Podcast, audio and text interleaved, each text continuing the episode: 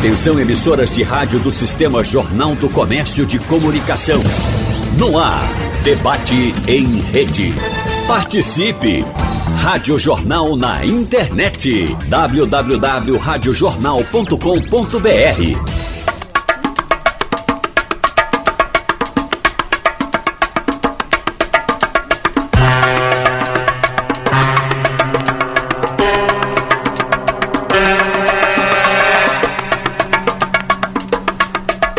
nosso debate de hoje começa com uma pergunta principalmente para as mulheres. Você que está nos acompanhando, se sente segura quando frequenta bares e restaurantes?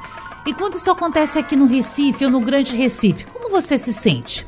Agora o público feminino tem uma lei que se chama Protocolo Violeta, que tem como proposta combater a importunação sexual nos espaços de lazer noturno da cidade. Esse projeto tem autoria de duas vereadoras da capital pernambucana, Cida Pedrosa e Andresa Romero.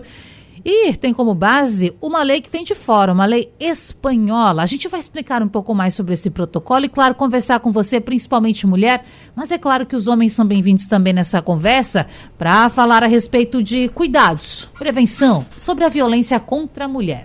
Participam desta nossa conversa de hoje Bianca Estela, ela que é promotora de justiça e coordenadora do Núcleo de Apoio à Mulher, promotora de justiça Maria Aparecida da Silva Clemente, do Ministério Público. Doutora, prazer recebê-la aqui. Bom dia. Bom dia, bom dia. Prazer receber. Obrigado pelo convite da Rádio, Rádio Jornal. Estamos aqui para tirar dúvidas, esclarecer e também para questionar né, muitas coisas, saber como é que vai ser aplicada essa lei nova. É, queria também dar boa, é, bom dia a todos que nos, nos escutam e que a gente possa reverberar essa cultura de paz nos ambientes públicos. Muito importante isso, fazer esse questionamento, explicar também o que hoje já existe em vigor para proteger as mulheres, né, doutora? Porque eu sempre falo aqui, e é importante a gente repetir isso também, que nós não gostamos de trazer aqui notícia de violência. Muitas vezes para o ouvinte pode parecer assim, nossa, como vocês gostam de falar sobre violência. Mas não tem nada a ver com isso. A gente tem que falar de prevenção, prevenir, levar a informação e o esclarecimento para quem está nos acompanhando. Dito isso, eu preciso apresentar a nossa bancada, as outras meninas que estão com a gente. Raíssa Soares, diretora executiva da Abrazel, que é a Associação Brasileira de Bares e Restaurantes, aqui em Pernambuco. Muito bom também recebê-la. Bom dia. Bom dia, obrigada pelo convite. Estamos aqui primeiramente para colaborar e escutar o que a gente tem para fazer aí nesses próximos dias.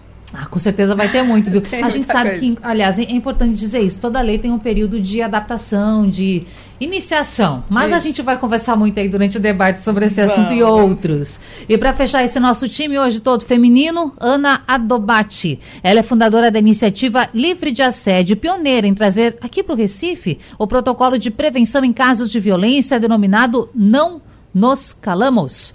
Ana, muito obrigada também por esse debate. Você está à distância, a gente está te olhando aí pelo Zoom. Bom dia. Bom dia, bom dia.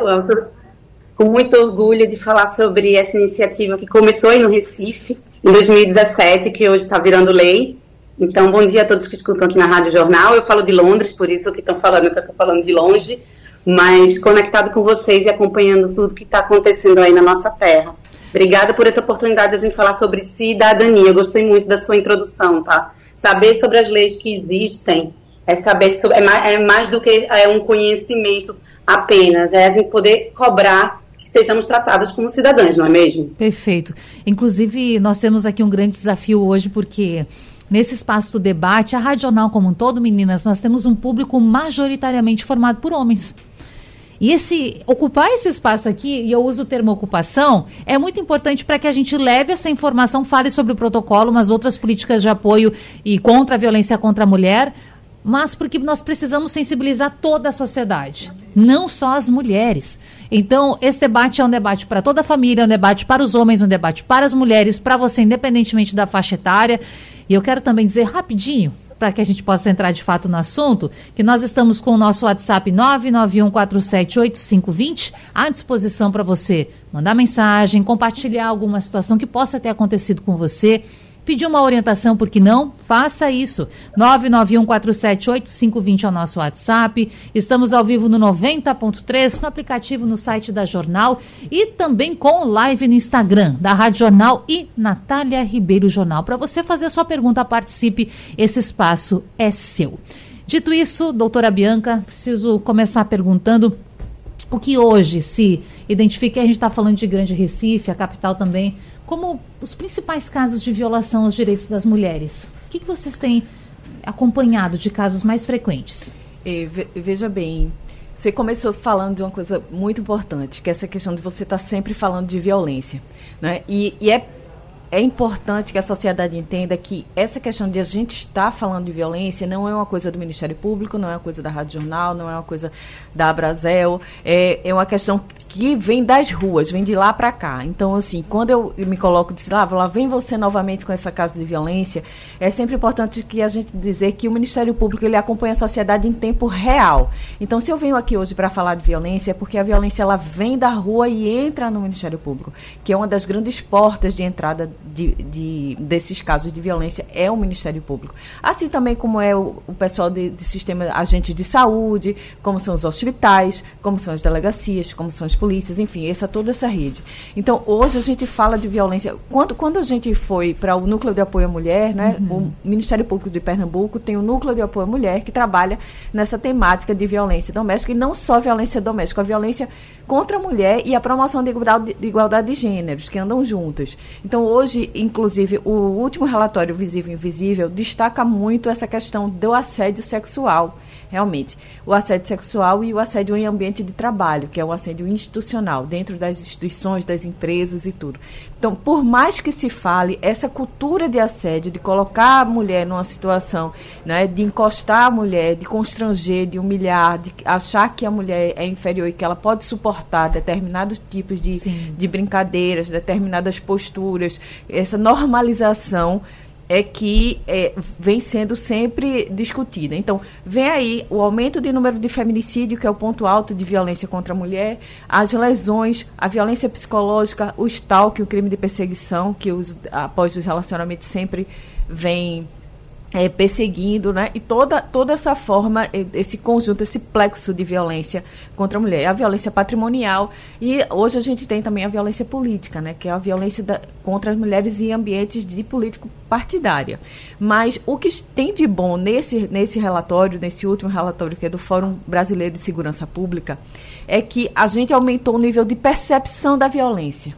E isso é bom, uhum. quer dizer que as mulheres começam a perceber mais violência. Então pode ser que por isso também se tenha a compreensão que hoje se fala mais muito em violência, primeiro porque os canais de comunicação estão super abertos, né? E existem outras fontes de não tem mais aquela a mídia hegemônica que ela predominava, hoje as fontes de comunicação elas são mais plurais, mais populares, e também essa percepção de violência. As mulheres começam a perceber mais de violência em todos os ambientes, inclusive em ambientes mais distantes, ambientes de mulheres agricultoras, de mulheres rurais, de mulheres em rincões que às vezes a lei não chegava, que falta o conhecimento técnico, mas a percepção de violência daquele estado que a, a mulher não pode submeter, isso realmente aumentou. E isso a gente vem trabalhando né, como uma coisa positiva, embora a gente ainda tenha altos índices de violência contra a mulher e precisamos sempre estar tá voltando a falar disso. É verdade. Por isso que eu digo, enquanto houver necessidade, a gente vai falar sobre isso. E Ana, eu percebi que você aí de Londres esboçou uma reação quando a doutora falou a respeito dessa percepção. Qual a importância disso? Da mulher entender, em determinado momento a gente sabe que não é tão fácil chegar a esse ponto, mas entender que algo está errado, que essa relação, seja uma relação amorosa, familiar, de trabalho, não está legal. É muito importante reconhecer isso, só que às vezes é difícil, não é? Ah, claro. É, primeiro que assim, é muito fácil até, inclusive, a gente colocar que a culpa foi dela. A culpa foi ela, dela que permitiu chegar nesse ponto. Ela não se posiciona. Né? Enfim, primeiro que a gente vem de aí décadas e décadas de um lugar que tem essa construção mesmo coletiva, que a mulher deu razão para que o homem fizesse isso, seja porque deu razão para ser assediada e não ser respeitada porque estava dançando assim, estava com batom vermelho, estava com uma roupa passada, porque saiu a essa hora, porque simplesmente está num lugar que foi construído como pertencente aos homens. O lugar do bar, da balada, do futebol também, né, que a gente precisa falar disso. Então tem essa percepção. E quando você vai para o ambiente doméstico, para essas relações, é aquela coisa, não dê motivo para o marido bater em você. Então, assim, essa questão que a gente precisa né, separar, primeiro, parar de revitimizar a mulher como ela sendo a culpada que dá razão à violência, ou como quem não se posicionou para aquilo ali ser interrompido, é urgente. Até porque também quando a gente vai para esse ambiente da balada, da boate, a gente também tem uma coisa muito de. A gente precisa desmistificar que é a cultura do estupro, né? Que é o seguinte: a mulher gosta de ser pega pelo braço. Mulher gosta de ser beijada à força. Se ela tá aqui, ela tá querendo, é só que a gente chama aí fazer, é, ser que ajuda, fazer doce. Gente, isso é parte de uma cultura que coloca a gente como esse lugar do, da cultura do estupro que está ali, que permite que os homens vão lá invadam nosso, no, no, os limites para poder invadir nossos corpos, né? Sem que a gente tenha a capacidade de dizer quero e não quero e como quero. Então, isso é um lugar que é muito interessante a gente entender, porque, é bem como a gente está falando, seja a mulher que percebe que ela é autônoma do seu corpo, das suas emoções, de poder dizer que não quer mais uma relação, que isso não está legal, né? Isso é bem importante, como também esse homem perceber que ele não pode estar nesse lugar que ele é, isso é crime. Não é nem questão de desrespeito, é crime, gente. Desde 2018 a gente tem lei de importunação sexual. Então, por que, que a gente não consegue parar e entender que certos comportamentos, né? Você tem a lei, que eu acho que é bem importante dizer, vem a lei. A lei geralmente é até uma, uma reação tardia a uma pressão da sociedade. Então, em 2018 a gente tem a lei. Isso ainda não ser transmitido para o comportamento desse homem que entende que isso não pode acontecer. Então, vai por esse lugar e é bom, sim. Para a mulher é extremamente importante, porque também viemos de uma cultura onde a gente aprendeu e foi educada para agir dessa maneira. Seja porque a gente viu o pai fazendo a gente. Isso, quando eu digo assim, a gente, né? Coitado do meu pai que deve estar escutando também o debate. De uma forma, nossa geração, meu pai é legal. É, tem muito homem legal também, né, gente? Que eu acho que é importante, isso. que vai parecer que a gente está fazendo tem, com, tem com outros homens, mas também. tem muito homem legal também né? Mas assim, a nossa geração, e a, a, a, acho que agora vem um corte de uma educação para entender que certos comportamentos são tóxicos, que não precisa deixar marca para que isso seja uma violência, né? Que é o lugar que a gente tem de dizer como quer, se quer, como é que vai seguir na relação. É o nosso lugar enquanto, de novo, seres humanos. Então é passar a mulher se, se auto-enxergar como alguém detendora desse direito e a sociedade enxergá-la como um, um humano, né? Com iguais direitos. E aí, Ana, você traz muitos temas que, que são novos, eu vou usar novos, mas novos para nossa sociedade. Relacionamento tóxico, cultura do estupro, importunação sexual. Eu fui anotando aqui para a gente falar sobre isso, porque são expressões que nós não ouvíamos há poucos anos. Ou seja, há um retrospecto muito curto de tempo. A gente não escutava falar sobre isso. Então, é importante a gente desmistificar, trazer informação, explicar o que é tudo isso, e nós vamos fazer isso ao longo desse debate, para que você, mulher, possa identificar se por acaso estiver passando por uma situação assim, e que para que você, homem, possa entender também se por acaso esteja praticando algo assim contra alguma mulher. E por vezes aquela mulher que você está no convívio, que você ama, que é sua mãe, que é sua esposa, que é sua irmã, que é sua filha, mas o comportamento precisa mudar, porque assim como disse Ana, nós somos criados de uma maneira e precisamos mudar isso. Mas Ana disse também a respeito dos bares, dos restaurantes, desses ambientes, e aí eu quero vir para o nosso protocolo violeta, porque esta lei, gente, que foi aprovada aqui no, no Recife, foi sancionada, inclusive sancionada por Isabela de Rodão, que é vice-prefeita e estava prefeita em exercício à época, que foi na quarta-feira, dia 17. Essa lei fala o seguinte: da criação de uma rede de combate à importunação sexual nos espaços de lazer noturnos, prevenindo e combatendo esta violência. E um acréscimo, fazendo acolhimento à pessoa em situação de violência uma mulher que está em vulnerabilidade. Por isso, Raíssa, é uma situação também que leva bastante responsabilidade para a Brasel, que é a Associação de Bares e Restaurantes, de cuidar, de verificar. Então, antes do protocolo, eu quero saber, hoje, como é que funciona? Vocês, como entidade, recebem denúncias desse tipo, de violação do direito das mulheres em bares e restaurantes aqui no Estado? Olha, primeiramente, é, esse tipo de debate é essencial para a gente, que trabalha no setor, obviamente que é um setor majoritariamente masculino. então, para a gente é muito importante a gente estar tá presente, para a gente até mostrar é, que existem embates. É, o setor é bastante capilar, então a gente tem da, da lanchonete até o, a boate, é, até eventos. Então, assim, a gente trabalha com entretenimento no geral.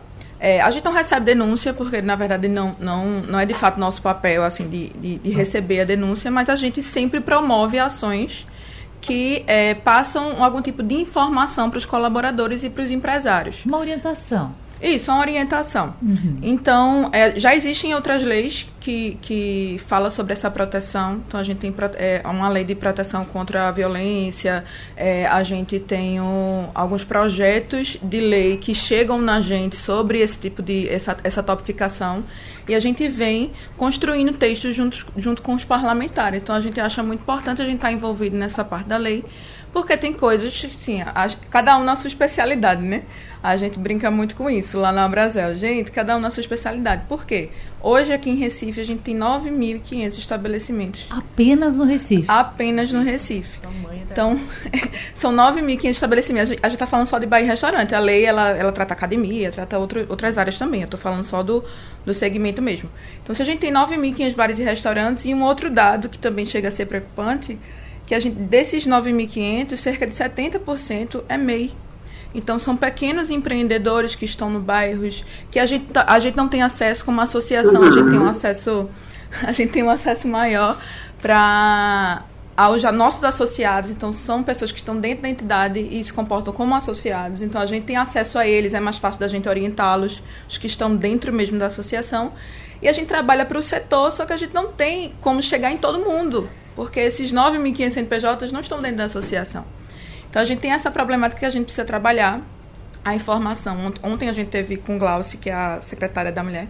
Aqui do Recife. Do Recife, maravilhosa. Inclusive, a gente conversou bastante sobre, sobre como a gente ia regulamentar a lei, como é que, como é que a gente ia conseguir chegar nesse pessoal. Então, é, a, a lei é importantíssima. A gente sabe é, dos casos frequentes. Na verdade, eu acho que sempre existiram, né? Só estão na mídia agora porque a gente tem uma possibilidade maior de exposição. Então, é importante a gente conversar sobre isso, porque expõe as pessoas, expõe situações, as pessoas se veem em outras situações semelhantes, elas conseguem identificar que, que foram agredidas de alguma forma que às vezes as mulheres nem conseguem. Então é um tópico muito sensível. Quem passar essa orientação para os colaboradores precisa dessa sensibilidade. Não é uma coisa simples você abordar uma mulher e perguntar se ela está sendo assediada. Então, é complicado. É, é, muito sensível, né? Isso, é sensível, mas precisa ser feito. A gente vai encontrar um jeito. A gente está aqui para isso, para a gente encontrar um jeito de, de, de, conseguir ajudar nesses momentos, né? E, e é isso, assim. É, basicamente, a gente tem muito trabalho para fazer, não só nessa, nessa, nessa discussão em si, mas a gente tem que educar as pessoas de, for, de forma geral para entender o que, o que gera para a mulher tanto cicatrizes expostas quanto internas quando acontece algo nesse nível. É. Então, e tá é importante a gente falar o seguinte também, que é nesses momentos de descontração, não é? Que muitas vezes, e principalmente aí em fim de semana, feriado, o pessoal está mais descontraído. Não é que os casos de violência contra a mulher acontecem. Isso, gente, não sou eu que estou falando, são os dados da polícia de registro, né, doutora? Então, muitas vezes a pessoa infelizmente, né, Raíssa? Tomo, eu digo infelizmente porque a pessoa é, tomar em excesso alguma, a, alguma bebida alcoólica e, de fato, eu vou usar exagerar, mas talvez não seja nem esse o melhor termo, né? Mas passar dos limites e cometer uma violência, então pode acontecer nesse ambiente. E aí a pessoa, muitas vezes, o proprietário ou a proprietária fica pensando, o que eu faço agora? É, isso. Então é muito delicado, tanto para a mulher, para a pessoa que está enfrentando aquela situação, aí já vem enredo familiar, tudo junto muitas vezes, e também para o proprietário. Então, estão afunilando com a prefeitura como fazer também ainda Isso. essa. É, porque o que, que, acontece? Ainda vai ser regulamentada a lei, né? Isso. né? Então o protocolo um ainda prazo, vai ser. Inclusive, feito. Para é, essa regulamentação, como é que vocês estão trabalhando? Existe um prazo de 45 dias, certo? Depois que ela foi sancionada. E o, o, a regulamentação vai acontecer, as meninas estão trabalhando afincamente para, para que isso aconteça. O quanto antes. O quanto antes. E a regulamentação vai acontecer, a gente está disponível, a gente inclusive já criou um grupo de trabalho para a gente debater como é que a gente vai chegar, porque existem vários níveis de assédio. Quando a gente fala assim de níveis, é até uma palavra muito é, de encaixe, né? E a gente não consegue encaixar tudo. Mas existe é, a importunação que você puxa a menina, existe você tá colocando alguma coisa na bebida da menina, existe você abordar ela no banheiro. Existem inúmeras situações que podem acontecer da mesma forma que existe é, aquela mulher que não está identificando aquele assédio. Você vai oferecer ajuda a alguém que não que não está identificando aquilo ali. Então é um tópico muito complicado. E a gente é, levantou tudo isso ontem. É, e a gente está trabalhando em cima disso para ver se a gente consegue classificar, colocar alguns níveis, enfim, está sendo projetado algum tipo de ação. Hoje, É, a orientação da associação hoje, a gente tem, é, já existe uma lei no Recife, em Pernambuco, que os, os banheiros femininos têm que ter cartazes orientativos, né, de, de com, com, os contatos, de como agir, de como fazer.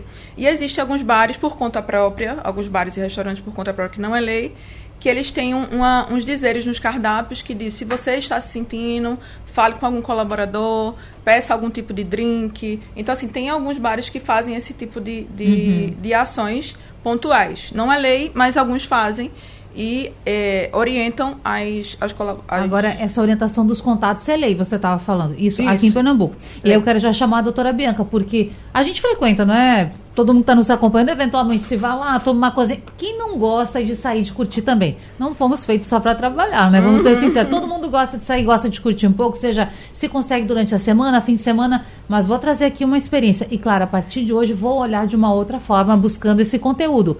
Mas não lembro de ter visto números, pelo menos dos espaços que eu frequento. Então, doutora, as mulheres podem acionar o Ministério Público, cobrar que isso seja feito, que as empresas é, façam essa, essa publicação do conteúdo? É, veja só. Como é? Pode, pode e, e, deve. Eu já vi vários em, em cartazes, hum. né? É importunação, diz que 190, né? Procure a polícia. Tem o, aqui a gente tem o Clarice Lispector, que atende 24 horas. Né? E tem o 0800, que tem o um atendimento gratuito. Agora, o que, é, o que é importante disso, e alguns, eu, alguns é, alguns estabelecimentos, assim, bares restaurantes, eu realmente já vi, já vi no banheiro, banheiro feminino no, e nas entradas dos, dos, banheiros também, principalmente. Mas veja, essa lei vem totalmente na, dentro do, da mesma tônica, no mesmo caminho daquela lei que cria o sinal vermelho, né, do, do sinal de violência, que aquela lei diz que dá importância do envolvimento dos estabelecimentos uhum. públicos e privados nessa, nesse, nessa interlocução com o sistema de, de, de segurança, de segurança pública e de justiça, é para prevenir e reprimir esses, esses tipos de crime de assédio nesses ambientes privados, não é? E aí tem a lei e a própria lei Maria da Penha, que é o complexo, né, do uhum. sistema protetivo, no artigo, acho que é o oitavo, também fala dessas, dessa política pública preventiva que a gente precisa envolver todos os membros da sociedade civil. E aí eu trago uma brincadeira que eu, que eu sempre falo, às vezes as pessoas perguntam, é, quem é, qual é o mais eficaz no caso de, de um, um ato de violência ou de uma situação? É o 190 da Polícia Civil, é a, é a, ou 190 da Polícia Militar, é a Polícia Civil? Não, o seu vizinho, ele é mais eficaz. O cara que está do seu lado, ele é mais eficaz. O cara que está no ambiente é. do bar, ele, ele é muito mais eficaz. A cultura de paz de uma comunidade, ela é muito mais eficaz. Então, você trabalhar exatamente com essa construção da sociedade, veja, que importante essa lei tem mais que tudo, primeiro que ela, a gente tem que trabalhar para que ela pegue, né? Porque Brasil ainda tem isso, né? A lei pega e a lei não pega. Então a gente precisa promover essa cultura, envolver as pessoas, envolver o pessoal do setor de bar, envolver a sociedade nisso. As pessoas têm que ter consciência que não se pode bater em mulher, que é o crime, não se pode praticar violência, humilhação, constrangimento, grito, xingamento em público, nem em espaço privado, né? Quando você faz audiências de violência doméstica, geralmente o agressor diz assim: eu bati, mas eu estava em minha casa. Quer dizer, desde quando, porque você está na sua casa, você tem direito a agredir a mulher? Então, é essa cultura que se traz, né? essa questão que uma mulher que é casada, ela não pode ser vítima de estupro. A cultura do estupro, assim, a mulher estava ali, estava para aquilo mesmo, acho que como a, a, Ana falou. Então, é essa, essa questão vem no complexo e todo mundo começa a aumentar essa percepção de violência. Então, isso é mais eficaz do que qualquer sistema de segurança pública. Você ter consciência, seu vizinho ali ter consciência, seu colega de trabalho ter consciência dessa cultura de paz, de proteção à mulher, ele ter consciência que ele não pode bater, que se ele não tem um relacionamento saudável, ele pode se afastar da mulher, mas não bater, humilhar, chincalhar, constranger. Então, essa promoção de cultura, ela funciona mais do que qualquer 190. Agora, é claro que em, e acontecendo a violência, o 190 da mulher, a Patrulha Maria da Penha também funciona, mas a Patrulha Maria da Penha já não é para esses casos. A gente tem, isso é importante que a sociedade saiba, que a, a, Patrulha Maria da Penha, embora ela seja uma ferramenta extremamente útil no, sistema de segurança pública, mas ela serve para mulheres que já têm medida protetiva. Hum. Porque às vezes assim, ah, é um flagrante, chama a Patrulha Maria da Penha. né? Acho que todo mundo já ouviu isso. Não, a Maria da Penha ela funciona para mulheres que já têm medida protetiva e ela faz tipo uma fiscalização das medidas protetivas. Homens que têm monitoramento eletrônico na perna, né, que precisa manter afastada, distanciamento. distanciamento. Então ela faz já é um trabalho que já passou pelo sistema de justiça que já está ali. E quem trabalha realmente com flagrante é o 190 da Polícia Militar, né, o 127 do Ministério Público, ouvidoria das mulheres do Ministério Público também hoje trabalha com, com a violência contra a mulher e essa rede de garantia que aí é que está é preciso que as, as, a associação e bares e restaurantes comecem a se apropriar do, do, sistema de rede de garantia. Como, o que é que no município a gente tem de rede de garantia para a mulher? Né? Quais são os órgãos que atendem 24 horas? No caso de acolhimento, para que onde a gente vai encaminhar essa mulher? Então, nesse aspecto, você divulgar os canais, denuncie aqui, procure tal. Isso é muito fundamental. importante, fundamental, né? E talvez a, essa afixamento de, de cartazes seja bom para essa finalidade. E vou dizer, não lembro, falei nunca vi, não lembro, mas agora vou olhar com mais atenção. É, né? Já, e cobrar também. Às vezes quando você sabe, aí você. Verdade. É, não, eu já, eu é. já tenho uma antena. Não, já tá antenada. E Ana, a doutora Bianca falou uma, uma questão aqui, levantou uma questão que é muito importante. A gente no passado escutava falar muito assim: em briga de marido e mulher, ninguém mexe a colher não é? Se falava muito isso. E o que a doutora Bianca está falando é justamente isso. Não, você pode colaborar. E para aquela pessoa que está nos acompanhando agora, né, eu quero saber que orientação você dá. Uma pessoa envolvida na causa, envolvida em trazer esses esclarecimentos para o vizinho, para a mãe, para o irmão, para o amigo que está vendo que algo está andando errado. É bom que essa pessoa de fato fale. O que, que você pode trazer de orientação para esse ouvinte agora que está se encontrando, se localizando nisso que a gente está falando? Acho extremamente importante a gente, inclusive, problematizar algumas questões aqui, que é justamente isso, né? É, ele vai meter o, tem que meter a colher, mas vai meter a colher como?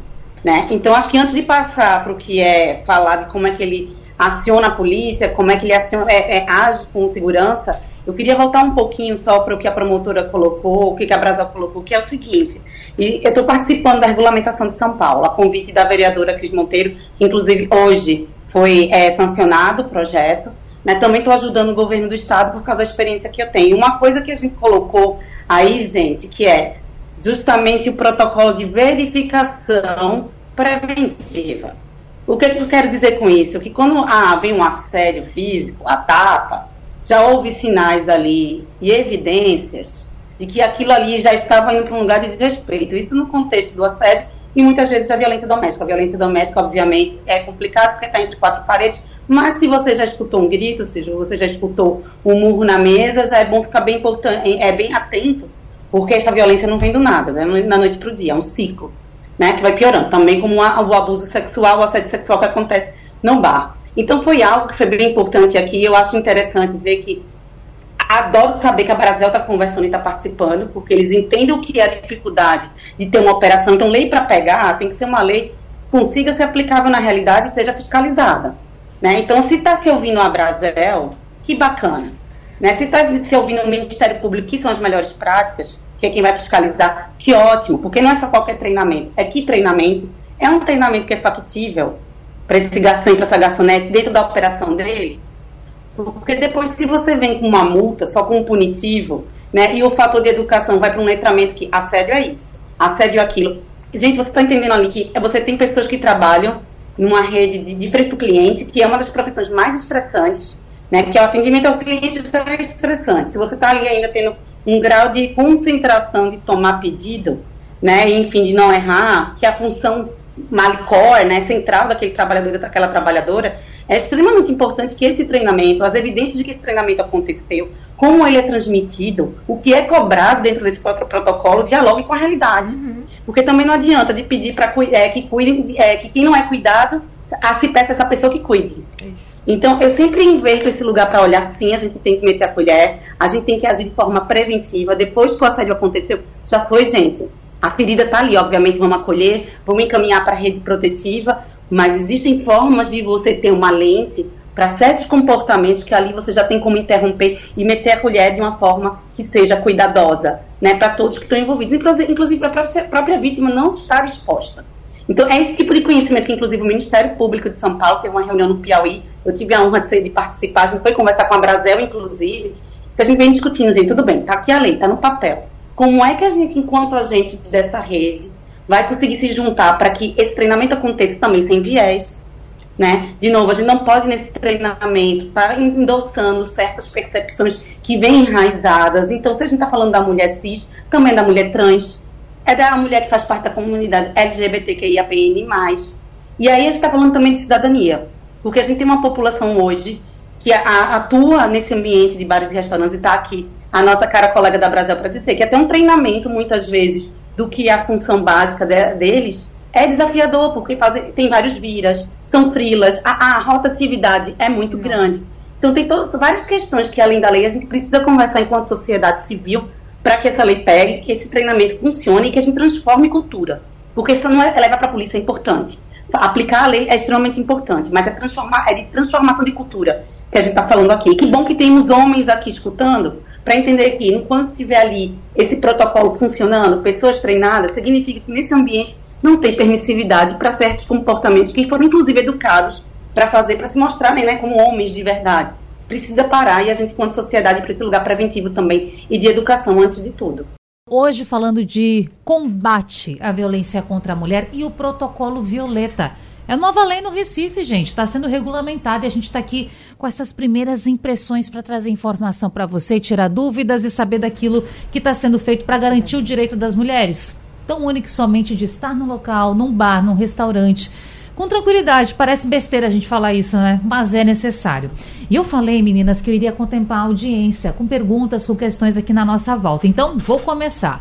Aqui pelo Instagram, a gente está ao vivo. Olá para todos que nos acompanham. Prazer ter a audiência de vocês também no Instagram da Rádio Jornal e no Natália Ribeiro Rádio. Temos o Canidé, tá sempre com a gente, Canidé dos Incansáveis. Ele diz o seguinte, Raíssa: tem bares que é bar só de nome, só de fachada, mas na verdade muitos trabalham como bordel. O que vai ser feito para fiscalizar nesses locais? A gente sabe que na atividade fim pode se colocar bares e restaurantes, mas aí muda muito. Tem essa questão também da, da prostituição que tem que ser averiguada. É um desafio para o Brasil também. Nossa, demais. Até porque, assim, a gente realmente não tem esse papel fiscalizador, a gente não uhum. consegue chegar até lá. Mas é, a parte de orientação a gente faz. E é lei, né? A lei existe. A gente. É, quando a gente faz uma, uma orientação para um banho um restaurante, a gente prioriza a lei acima de tudo. Então, assim, se eles fazem, completa, é, é de total desconhecimento da associação. Então, assim, a gente precisa entender que se a, é, o, o, o, civil tem um conhecimento que ele está praticando a lei, ele tem que ser denunciado para ser fiscalizado pelos órgãos competentes.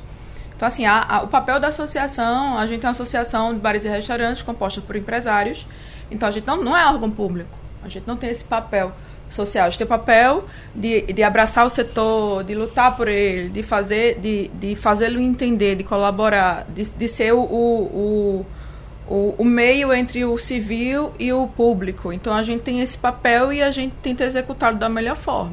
Para tem alguns itens que a gente realmente não consegue fazer. Essa parte do fiscalizar, do, do, do ir lá e, e, se meter de alguma forma num, num, num estabelecimento comercial, a gente não consegue fazer isso assim diretamente. Até é importante destacar isso e esclarecer, não é? Ao ver... Só um pouquinho aqui. Diga, Ana, fique à vontade. Aproveitando que está aqui com a promotora.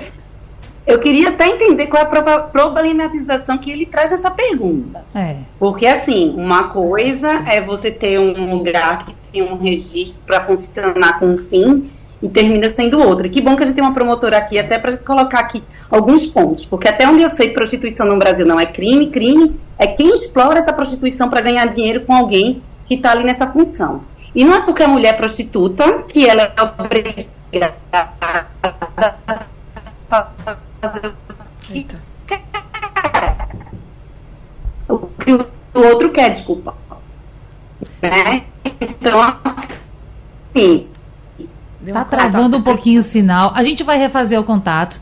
Mas eu vou, vou tomar liberdade aqui, Deixa... doutora. Acho que a gente conseguiu é, entender um pouco que daquilo que a Ana colocava, é, né? Eu, eu acho que ela quer separar as coisas.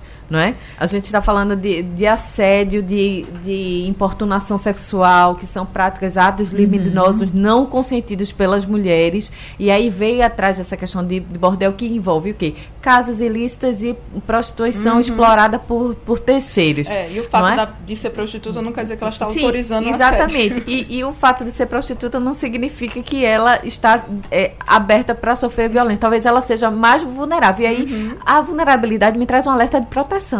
Hum. Quando a gente tem o, os graus de vulnerabilidade incrementados, a gente tem o, aumenta o grau de proteção. Então essas mulheres, na verdade, elas têm que ser mais protegidas do que as que não estão tão expostas e vulneráveis àquela situação, não é? E aí a gente não, não pode confundir as coisas e que não significa que um, um bordel, uma casa de prostituição que tem esse nome, não não posso estar livre de assédio. Né? O que a gente fala de importuação daquela questão de, do ato libidinoso não consentido, ou mesmo o próprio estupro, né? a conjunção e, e algumas práticas mais ofensivas que violam a dignidade da mulher e aí ela, ela tem proteção independente dela, dela ter, ser prostituta, dela utilizar isso como um meio de subsistência, e aí faz a volta aí essa questão da privacidade dela, e acho que a gente precisa, e você me chamou a atenção outra coisa, hum. essa necessidade de regulamentação, dessas, eu acho que dessa proteção legal, dessa questão de, de, de ser no trabalho, de ser reconhecido, as casas também, né, porque precisa tirar um pouco dessa marginalidade, que só piora a situação delas, de todo mundo que... Inclusive expõe a violências, né? Expõe a maior violência, e mais encobertamento da violência, né? É. Fica mais. Ana, a gente perdeu um pouquinho da sua fala, mas era, era por aí mesmo. Tem mais alguma questão? É, me, se, me senti contemplada. Obrigada, porque é importante entender, gente, que não é não é para todo mundo, tá? Uma prostituta Isso. ali, ela não é, sinceramente, porque ela tem esse meio de sobrevivência que está suscetível a qualquer um invadir o corpo dela como quer, quando quer, né? Bom, e já que não é não para todo mundo, a gente tem aqui a, a ouvinte Alvete. Alvete está colocando assim. E quanto ao etarismo, sofremos nós, as mulheres acima dos 40, 50 anos, a gente é alvo de falta de liberdade para ir e vir, até mesmo sentar sozinha numa mesa, frequentar um espaço, um bar, um restaurante. Os próprios familiares constrangem, principalmente os homens. E aí, eu quero, Ana, que você comente isso para a gente também. Precisa se adequar também para cada público e, claro, levar essa, essa informação para cada faixa etária. Vamos lá, então vamos conversar sobre uma coisa que é o assédio moral. Né? Até então a gente estava falando do assédio sexual e esse assédio sexual ele acontece com mulheres de todas as idades, entendeu? Então esse lugar de achar porque eu tenho tal idade, não vou sofrer assédio sexual e fazer isso. A outra coisa é a discriminação, que inclusive a promotora falou no começo, que é a discriminação, o assédio moral que acontece no espaço de trabalho. Então, assim, hoje a gente tem, inclusive, o racismo é crime, xenofobia pode ser considerado crime, a homofobia é crime, etarismo. Você não tem algo tão claro que a gente está falando de etarismo, né, que é uma discriminação, mas uma pessoa que sofre discriminação sistêmica aí, que é agredida no ambiente de trabalho, isso também não pode, né, promotora? Não, e essa questão do etarismo eu acho muito interessante. Eu acho que é, é, o grande bom, porque a mulher de 50 anos de hoje não é a mulher de 50 anos de, de tanto tempo atrás, né? A gente precisa reconhecer, nesse contexto às vezes caótico, reconhecer, é, reconhecer que a gente lá. evoluiu, né? Vamos reconhecer que evoluiu, porque senão a gente eh, não, não, nada adianta. Então hoje a mulher de 50, a mulher de 60, ela não tem a, a os mesmos hábitos e a mesma vivência de uma mulher há 30 anos atrás. Que bom a gente ter uma vida mais longa longa, tem mulheres ativas, mulheres que, que enfrentam assim divórcios com 50 anos, que estão começando a vida nova, que existe vida né, nessa melhor idade. E aí, essa questão da violência contra a idosa, ela chama a atenção pelo seu aspecto de, de esquecimento, às vezes. Né? Nunca está considerado, a gente está sempre pensando na violência contra a mulher jovem, a violência sexual, e quanto a mulher idosa, ela também sofre essa violência moral, essa violência psicológica. E esse eu acho pior essa essa questão do, do espaço de você não é para você estar aqui. Isso é um assédio né? Um assédio moral de assim olha de ridicularizar colocar as, as pessoas numa situação numa caixa onde ela não quer estar. Então assim é sempre devem defender o lugar da pessoa a liberdade e a liberdade dela se sentir bem onde ela estiver. E claro merecer proteção. E grupos de amigas hoje na melhor idade, a gente tem visto muito, é mu eu acho muito legal isso. Né? Porque todo mundo quer chegar ali. Porque o, o contrário disso é você não, tá mais vivo. Então a gente precisa mudar essa cultura também e fomentar essa, essa cultura das mulheres frequentar restaurantes, frequentar os bares, shows, não é? E aí oferecer, claro, um ambiente seguro sempre para que as pessoas possam usufruir da sua vida com liberdade, com segurança, dignidade. E ainda sobre oferecer esse espaço, eu quero voltar mais um pouquinho rapidamente aqui para o protocolo, porque diz assim: num trecho do projeto que foi sancionado pela Prefeitura do Recife.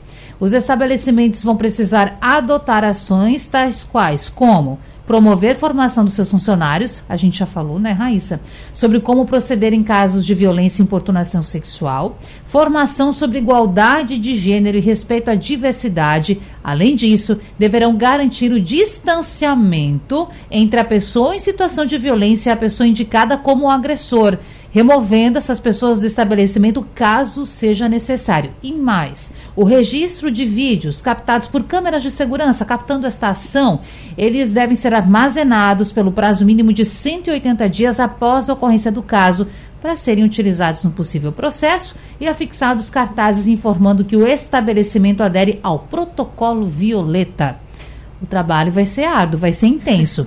E aí eu estou pensando aqui, a gente sabe que muitos estabelecimentos têm por iniciativa própria seguranças. Alguns têm, outros não. Aí vai, vai de qualquer um.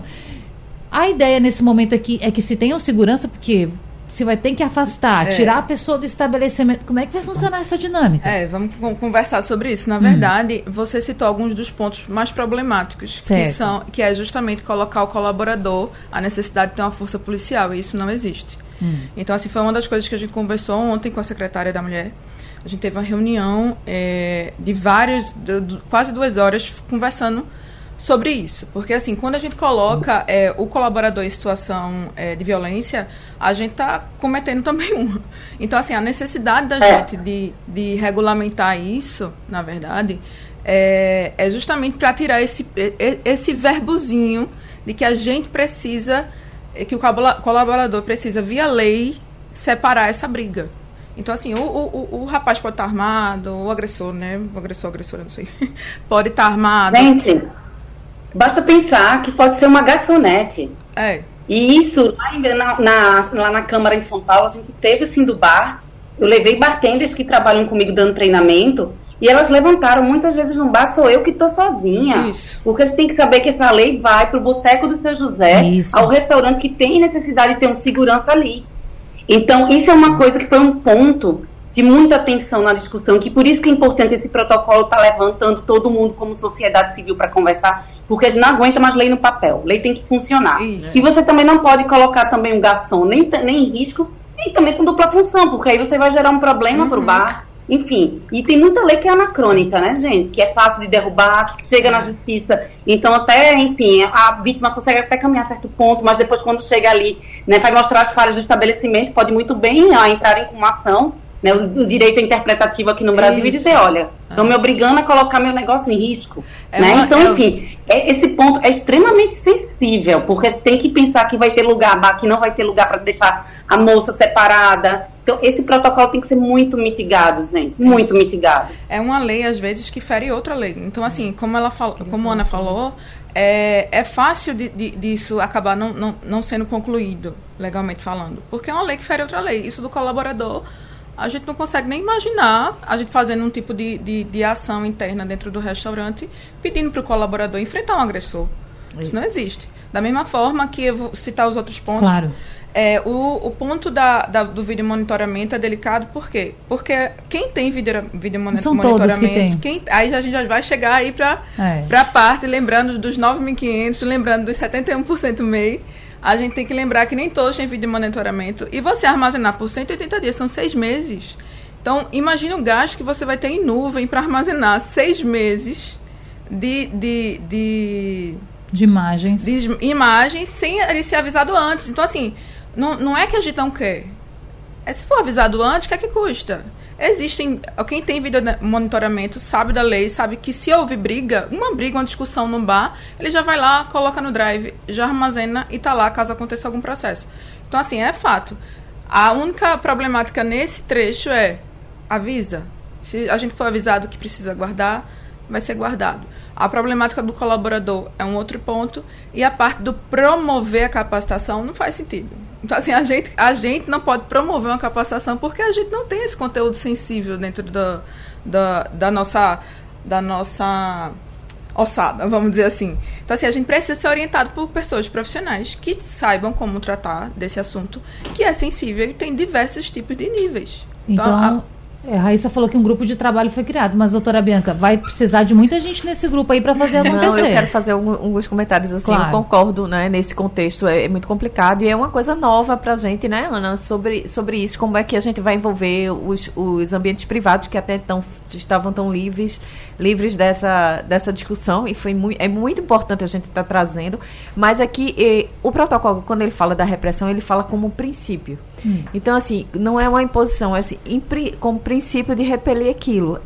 E, e, isso vai acontecer em muitos casos muito naturalmente, porque uma pessoa que parte para cima de outra no ambiente, ela tem flagrante. E aí, naturalmente, uhum. vão vir as pessoas e vão tentar impedir aquilo ali. E, ou então vai ficar. O que, o que eu penso, que a, a, a ideia da lei é, é dizer assim: não fiquem assistindo, deixando uma mulher apanhar e vocês cruzem uma página e fiquem uhum. filmando, tirando foto né? Então, assim, por princípio a gente precisa afastar, por princípio a gente precisa repreender, por princípio a gente precisa dar um fim naquela situação de crime que você está presenciando, uhum. né? E o estado de flagrância para o direito penal é uma questão que todo cidadão em situação de, de, flagrância, ele pode acionar uma, uma polícia, ele pode é, exercer ali a intervenção. Né? Agora, claro, dentro de umas condições que não se vá se colocar em risco. Uma garçonete sozinha numa briga de bar entre um homem que está com a faca, ela vai correr. É. Então é absolutamente, dentro do contexto, absolutamente admissível que se faça isso. Uhum. Mas eu acho que a lei trouxe isso. Ó, por princípio, você precisa repreender, por princípio, você precisa afastar, por princípio, isso. você tem que impedir que aquela violência é, se agrave, se vá se incrementando, porque acontece. Não, isso até, né? até porque a lei ela fala. É uma coisa muito interessante que a gente teve uma conversa com um dos legisladores de Barcelona. Né? Os, os legisladores de Barcelona tiveram uma reunião com o Ministério Público de São Paulo que a Brasel de São Paulo foi convidado. Foi muito esse movimento, gente, está sendo muito bacana, porque eu digo, é o que a gente chama de sociedade civil, é quando todo mundo senta para conversar, é para fazer as coisas acontecerem. E eles, é, eles trouxeram o seguinte: a lei sempre existiu, gente. O protocolo não é uma lei nova. O protocolo foi a gente ensinar a população a como agir para as coisas funcionarem. Então, eu acho que esse é o um ponto muito importante que a gente tem que parar aqui, chamar os legisladores, quem está regulamentando, para não ir só para uma coisa policialesca né? Para a gente entender como prevenir e tratar isso como uma grande oportunidade de educação cidadã. Sim. Porque no meu, na minha experiência, toda vez que eu consigo entrar no espaço privado para fazer um treinamento, eu também estou transformando esse garçom também num melhor pai, num membro Com da comunidade certeza. que conversa sobre o assunto, entendeu? Eles simplesmente vão para os outros restaurantes e me indicam, porque já transformaram a cultura. Disseram, a gente não pode mais achar normal que uma garçonete seja assediada, que é um ponto que eu sempre falo. Sim. Vamos falar também das mulheres que trabalham, 78% delas já sofreram assédio. Tem um caso no Recife de meninas que foram, tenta, sofreram tentativa de estupro de cliente, entendeu? Porque não posso fazer nada, é amigo do dono, né? Esse tipo de coisa que a gente quer minar, então o protocolo vem para isso também, para limar essa situação que porque eu sou cliente eu estou pagando, né? E vamos jogar luz também, que a gente tem essa mulher que trabalha, que geralmente é rima de família, negra, cumpre aí várias vulnerabilidades da nossa sociedade, que é um pedido que eu faço aqui. Já falei para a Cida, me coloco à disposição de Isabela, que eu conheço, para contribuir com tudo que eu já estudei aqui, que a gente também precisa olhar para a mulher que trabalha, para quem trabalha nesse ambiente, para a promotora que está no evento, para a mulher que está trabalhando no banheiro. Todo mundo ali está saindo de casa para trabalhar com dignidade, elas não estão à disposição. Então, é um lugar também que eu problematizo aqui, promotora e nossa querida colega da Brasil. Vamos olhar para as nossas trabalhadoras, gente. Sim, sim muito importante. Hoje, debate tão importante falando sobre violência contra a mulher, protocolo Violeta.